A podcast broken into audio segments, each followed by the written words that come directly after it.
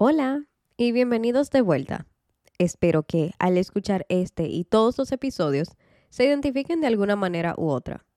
Quisiera que se sientan como si están charlando con una amiga y quizás reviviendo sus propias experiencias junto conmigo. Así que, amiga, amigo, empecemos. Siguiendo con el tema de los cambios drásticos que tuvimos que enfrentar al mudarnos acá, quiero compartirles la tarea de encontrar un lugar donde vivir. ¿Recuerdan lo que mencioné en el primer episodio? Buscábamos un área que sea buena, apartado y privado, pero a la vez no tan lejos, con fácil acceso a la ciudad. Ajá, eso. Entonces, dado a que estábamos con el tiempo encima para decidir si renovar la reserva del Airbnb o mudarnos ya a un lugar en donde viviríamos y lo convertiríamos en nuestro hogar por un tiempo más prolongado mientras madurábamos la idea de en dónde compraríamos. Nuestros requerimientos eran los anteriormente mencionados, pero también que el apartamento que rentáramos fuese renovado y amplio. Vaya sorpresa que nos dieron muchos lugares que fuimos a ver. Algunos edificios estaban impecables, limpios, nuevos, pero el apartamento era más pequeño que una caja de zapatos y o no se encontraba en buenas condiciones. Otros edificios estaban en condiciones generalmente normales, pero la unidad se veía como que no se había remodelado desde que se construyó el edificio. Y para colmo, la renta no iba de la mano con la calidad que ofertaban. Esto nos inquietaba porque, ¿y si no encontrábamos un lugar que nos gustara para vivir? Estábamos conscientes que no iban a cumplir con todo lo de nuestra lista de deseos al 100%, pero aún teníamos la esperanza y confianza en Dios de que encontraríamos uno que se acercara lo más posible a nuestros requerimientos. En medio de esta búsqueda agotadora y constante, mi papá hizo una cita con el corredor de bienes raíces que le iba a enseñar un apartamento. Cuando le enseña dicho apartamento, qué sorpresa. A mi papá no le gustó. El señor le dijo que tenía otras opciones en otro edificio si él quería ir a verlos. A lo que mi papá, ya desesperado, le dijo, bueno, sí.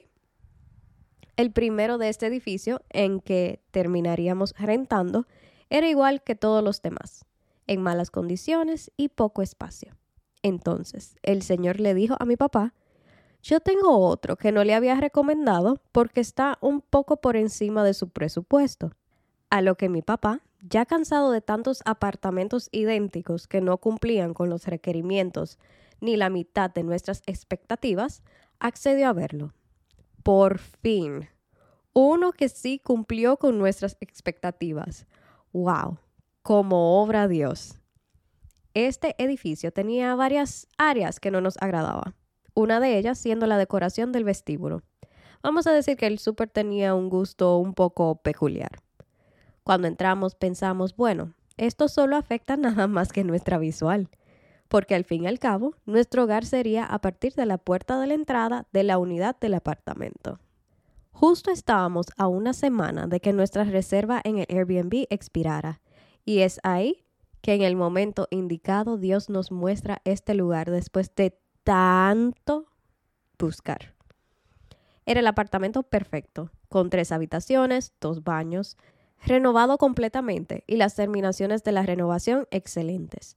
Un espacio adecuado y perfecto para nosotros, con la seguridad y privacidad que anhelábamos, al igual que con relativamente fácil acceso al transporte público para ir a la ciudad.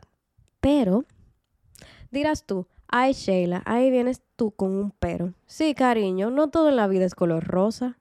Como preámbulo, a nosotros nos dijeron que la vecina de arriba era una madre divorciada con tres hijos adolescentes, a la cual pensamos, ok, son suficientemente maduros para entender lo que es convivir en un edificio y lo que esto implica. pues no, tengo para decirles que terminaron siendo los peores vecinos que pudiésemos tener. Muchos de los que viven aquí quizás me comprenden. Me pregunto, ¿por qué en algunos edificios se escucha tanto hasta lo que hablan arriba y en otros lugares solo se escuchan las vibraciones de los pasos? Me puse a investigar y le pregunté a mi mamá, quien es arquitecta, y me explicó que todo depende del método de construcción que utilizaron en el edificio. Donde rentamos había un espacio vacío entre el piso de arriba y nuestro techo, que lo utilizaron como método de insolación para aislar el frío. Eso amortiguaba el costo de la calefacción, pero el ruido viajaba libremente sin ningún obstáculo. Qué divertido, ¿eh? O sea, me explico.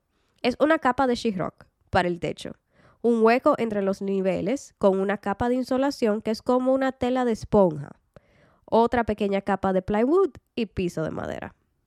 Cualquier movimiento de los vecinos de arriba lo escuchábamos.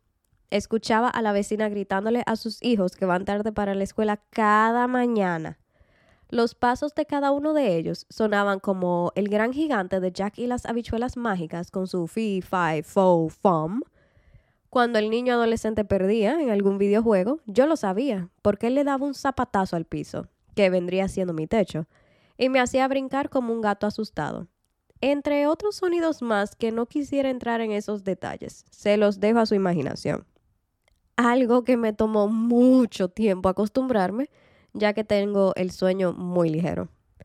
Como todo en la vida, ganamos experiencia, pero hay que enfocarse en lo positivo.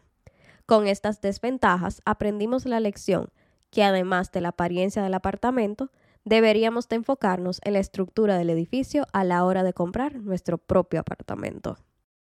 Y llegó el momento de emprender rumbo a la búsqueda de nuestro nuevo hogar que es mucho más complicado de lo que rentar abarca.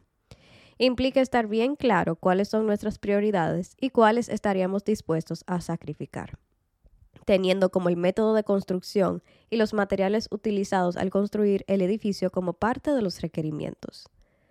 Para nosotros, era importante el aislamiento acústico y que no tuviéramos que pasar por la misma desagradable situación que teníamos viviendo por dos años. Más aún que estábamos buscando un lugar para comprar en donde vivir permanentemente o unos buenos años. Como todo en la vida, este proceso no fue lineal. Había muchas altas y bajas que pusieron a prueba nuestra fe. Nuevamente nos vimos poniendo todos nuestros planes con relación a esto en manos de Dios, para que nos guiara.